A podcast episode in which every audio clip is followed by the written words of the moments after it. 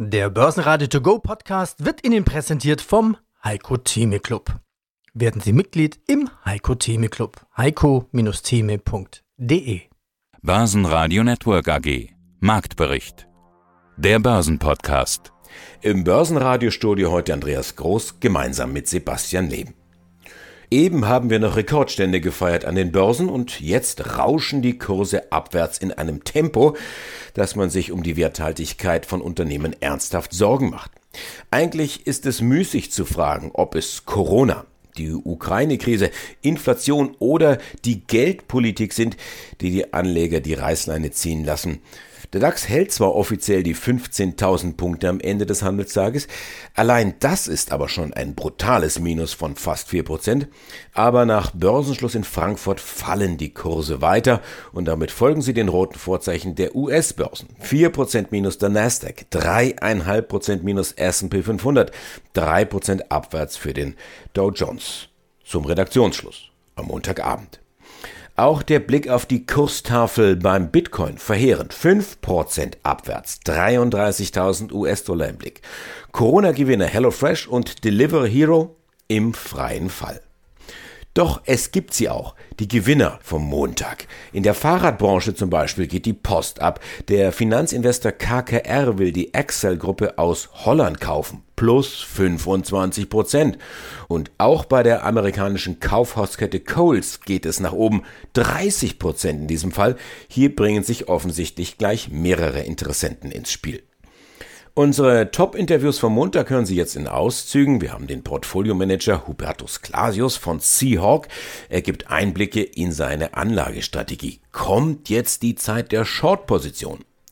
Thomas Timmermann, CEO von Tim Invest, er sagt, jetzt absichern. Dann kann man auch an einem schwierigen Markt durchaus schöne Zeiten haben. Und Risikomanager Weinrauter sagt, es ist befriedigend einzusehen, dass ich nicht vorhersehen muss, was nicht vorherzusehen ist. Mein Name ist Martin Weinrauter, Fondsmanager und Vermögensverwalter seit 30 Jahren. Und wer uns kennt, weiß, wir sind Risikomanager von Haus aus. Risiko ist das, was uns als erstes an den Börsen umtreibt. Wir wollen es im Griff behalten und nicht auf dem falschen Fuß erwischt werden, wenn es ernst wird an den Börsen. Und da wollen wir Ihnen natürlich folgen und sind ganz gespannt, was Sie uns heute mitgebracht haben. Unser Interview steht ja unter der Überschrift Börsendurchblick. Das will ich mal so ganz platt fragen. Worauf schauen Sie denn, wenn Sie den Börsendurchblick behalten wollen? Das ist wie ein Spaziergang im Wald, kann man sagen. Man muss aufpassen, dass man vor lauter Bäumen den Wald nicht aus dem Blick verliert. Denn an den Börsen ist halt viel Stimmungslage, es sind viele Meinungen unterwegs. Und gerade wenn die Börse mal gegen meine Meinung oder gegen meine Position steht, muss man aufpassen, dass man nicht die Peilung verliert und die Orientierung nicht hat. Das ist das Kritische, was einen immer wieder einholen kann. Aber wir haben ja viele, ja, ich will mal sagen, um in Ihrem Bild zu bleiben, Bäume derzeit bei uns im Börsenwald stehen. Also wir haben die Inflation. Wir haben die Notenbanken, die die Inflation jetzt dann doch bekämpfen, zumindest die amerikanische Notenbank. Wir haben Omikron. Wir haben gestörte Lieferketten, Energiepreise, die durch die Decke gehen, eine Kriegsgefahr, Russland, Ukraine. Also wir haben viele Belastungen. Ist sie zu groß geworden, die Belastung oder die Belastungen? Geht den Börsen vielleicht doch die Luft aus?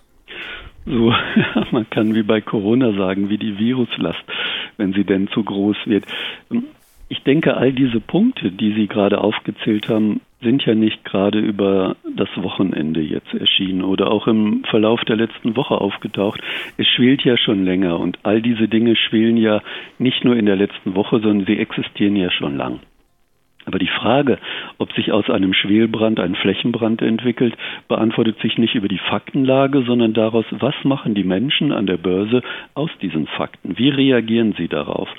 Glauben Sie einfach, und das sind die zwei großen Meinungen der Optimisten und Pessimisten, glauben Sie daran, dass im schwachen Markt die Käufer wieder in den Markt zurückkommen, weil es so viel Liquidität gibt? Oder haben Sie eben Angst davor, dass diesmal wieder mal alles anders ist und jetzt kracht es durch und jetzt beginnt ein Abwärtstrend. Das sind die zwei Meinungen im Markt, Hoffnung und Ängste, wie üblich. Und kann man jetzt da irgendwie den erfahrenen Risikomanager fragen, wie ist denn das Gefühl? Was wird überwiegen? Wo geht die Reise hin? Die Frage nach den Gefühlen ist natürlich eine gute Frage, denn sie ist sehr wirkmächtig. Man darf das keinesfalls unterscheiden. Äh, von der Ratio-Geschichte, wie man an die Märkte rangeht. Es ist so, dass man immer glaubt, man steuert es über seinen Verstand und über seine Analysen, aber wenn dann Emotion reinkommt und sie kommt rein, wenn es ernst wird, wird es natürlich kritisch. Übertragen auf die jetzige Situation heißt es einfach, wir hatten im Herbst zwei Anläufe auf den Markt, um nach unten zu kommen. Immer kamen die Käufer rein und haben wieder gekauft und Nasdaq, wir brauchen es uns nur anschauen. Im Dezember noch Hochs im Bereich der Allzeithochs und jetzt liegen wir einfach massiv davon entfernt. Hat sich tatsächlich etwas geändert auf der Faktenlage oder hat sich etwas geändert in der Wahrnehmung der Teilnehmer an den Börsen? Das ist der spannende Punkt. Ja, schönen guten Tag. Mein Name ist Clausius. Ich bin der geschäftsführende Gesellschafter der Firma Seahawk Investments GmbH und zugleich auch Portfolio Manager für den Seahawk Equity Long Short Fonds. Da ist sie jetzt, die Korrektur bei vielen Aktien, die ja so lange angekündigt wurde. Herr Clausius, Ihr Spezialgebiet sind Long-Short-Strategien. Wie ist denn generell Ihre Einschätzung der Lage? Ist gerade die Zeit oder die große Zeit der Short-Positionen, so kann man es ja fast sagen? Generell ist es angezeigt, in diesem Jahr etwas vorsichtiger vorzugehen und auch mit Absicherungspositionen. Wir haben jetzt drei sehr, sehr starke Börsenjahre gehabt, sehr feste Aktienmärkte.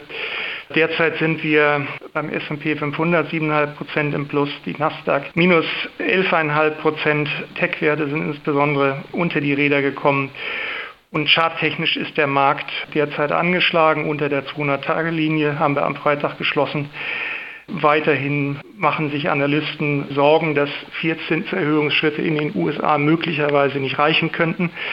Bedingt durch anhaltende Lieferkettenprobleme und steigende Löhne und Gehälter wie auch geopolitische Faktoren, die preistreibend auf Energierohstoffe wirken, könnte die Inflation eben weiter ansteigen und dadurch ja, sind die Märkte sehr volatil und es ist sehr angezeigt, auch mit Absicherungspositionen zu operieren. In Deutschland kam gerade ein Bericht raus, dass sich die großen Short-Player wie beispielsweise Hedgefonds vor allen Dingen Short bei Corona-Gewinnern positioniert haben, bei erneuerbaren Energien wie Wind beispielsweise. Und äh, bei Sanierungsfällen, als Beispiel wurde da eine Adler genannt. Wo sehen Sie gerade die Chancen? Ja, wir sehen die Chancen, was unsere spezifischen Fokussektoren betrifft, also Transport und Energie, sehen wir hier eher auf der Aviation-Seite. Wir sind hier derzeit etwas vorsichtiger als in anderen Sektoren, weil eben insbesondere die hohen Ölpreise doch die Profitabilität sehr stark beeinflussen sollten im Jahr 2022 und wir rechnen hier auch wiederum stärker mit Insolvenzen, die im Gesamtsektor, nicht unbedingt nur bei börsennotierten Unternehmen, aber den Gesamtsektor belasten sollten. Omikron ist natürlich ein wesentlicher Faktor, also hier sollte man sehr vorsichtig sein. Ein besonderes Thema ist die Inflation. Das ist ja eben auch das Thema, was ausschlaggebend ist für Zinsanhebungen, die gerade so intensiv diskutiert werden. Vor allen Dingen die Energiepreise sind es ja, die diese Inflation treiben. Der Energiesektor ist eine ihrer Spezialitäten. Wie ist dort aus Ihrer Sicht die Lage?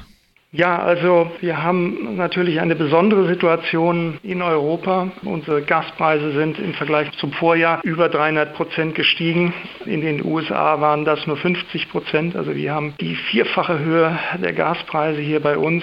Gleichzeitig sind wir natürlich sehr abhängig von Importen aus Russland. Weiterhin haben wir sehr niedrige Reservekapazitäten im Gasbereich. Also unsere Gasspeicher sind leer. Ähnliche Situationen haben wir im Ölbereich. Also die OECD-Lagerbestände sind unter dem Durchschnittsniveau der Jahre 2015 und 2019. Also hier haben wir nach wie vor sehr, sehr enge Märkte. Zeitgleich profitieren natürlich Unternehmen im Explorationsbereich von dieser Entwicklung. Also wir sprachen gerade von gefallenen Märkten. Wenn Sie sich den Stocks Oil and Gas dieses Jahr anschauen, ist der Year to Date mit 6% im Plus. Also es gibt durchaus Sektoren, die in der derzeitigen Gemengelage auch profitieren können. Mein Name ist Thomas Zimmermann, ich bin CEO bei Tim Invest und dort zuständig für den Tim Invest Europa Plus Fonds. Wir sind in der sogenannten Blackout Period, also keine Interviews, keine Reden der US-Notenbanker und das bis Mittwochabend. Dann nämlich erst wird das Geheimnis gelüftet, wie es dann weitergeht mit der Geldpolitik. Aber ja, es ist eigentlich kein großes Geheimnis. Die Märkte haben ja schon mal reagiert, auch die Bondmärkte vergangene Woche. Wie ist denn insgesamt die Lage derzeit, Thomas? Also eigentlich ziemlich düster, was die Technik angeht. Das Ganze ging ja eigentlich aus vom Technologiesektor in den Vereinigten Staaten. Und dort hat der Nasdaq 100 inzwischen 14 Prozent vom Top verloren und das Top ist keine paar Wochen her. Also das ist eine recht dramatische Entwicklung und auch der S&P 500, also der breitere Index, ist inzwischen minus 9. Wenn man in die Breite der Technologiewerte guckt, dann sieht es noch wesentlich schlimmer aus. Dort haben sich viele Werte halbiert, bieten also eigentlich schon wieder ganz gute Einstiegskurse. Und das überträgt sich jetzt so langsam auf die europäischen Börse, wobei wir ja auch noch ein geopolitisches Thema mit der Ukraine jetzt reinbekommen haben. Und deswegen sieht es technisch äh, gerade nicht so gut aus, insbesondere heute. Wir haben inzwischen den DAX zweieinhalb Prozent unter der 100-Tage-Linie und zwei Prozent unter der 200-Tage-Linie. Der Eurostock 50 ist jetzt gerade drauf, Stock 600 ist noch drüber. Also das hat sich eigentlich ziemlich eingetrippt. Es sieht düster aus und das sind ja erst, sage ich mal ganz vorsichtig, die Amerikaner, die hier an der Zinsschraube drehen. Was werden denn die europäischen Kollegen machen in diesem Jahr, die EZB-Damen und Herren? Ich habe ehrlich gesagt keine Ahnung, was die machen werden, aber ich kann mir nicht vorstellen, dass sie wirklich dabei bleiben und nichts machen werden. Ich habe schon im letzten Interview gesagt, ich finde Negativzinsen angesichts der Inflationsraten von über fünf Prozent in Europa und in Deutschland irgendwie nicht mehr so ganz angebracht. Ob sie das Tapering beschleunigen oder ob sie eventuell in diesem Jahr was an den Zinsen machen, to be seen. Ich weiß es nicht, kein Mensch weiß das, aber letztendlich wird es auch nichts daran ändern, dass insgesamt die Geldpolitik nach vielen, vielen Jahren dreht. Also diese lockere Zeit der Geldpolitik ist vorbei, die Inflationsraten sind hoch. Und auch dieser geldpolitische Put, den wir immer hatten, wenn es schlimm wird, dann kam immer die Geldpolitik und hat gesagt, ah, jetzt kaufen wir noch mehr Anleihen zurück oder jetzt senken wir noch mehr die Zinsen. Und selbst wenn sie negativ werden, das geht jetzt halt nicht mehr. Bei den Inflationsraten sind diese Instrumente erstmal ausgeschöpft. Von der Fiskalpolitik kommt auch nicht mehr viel, zumindest nicht zu erwarten, weil die Staaten alle extrem überschuldet sind jetzt zum Ende der Pandemie. Und deswegen wird es ein interessantes Börsenjahr werden. Börsenradio Network AG. Marktbericht. Der Börsenpodcast. Der Börsenradio To Go Podcast wurde Ihnen präsentiert vom Heiko Theme Club. Werden Sie Mitglied im Heiko Theme Club. heiko-theme.de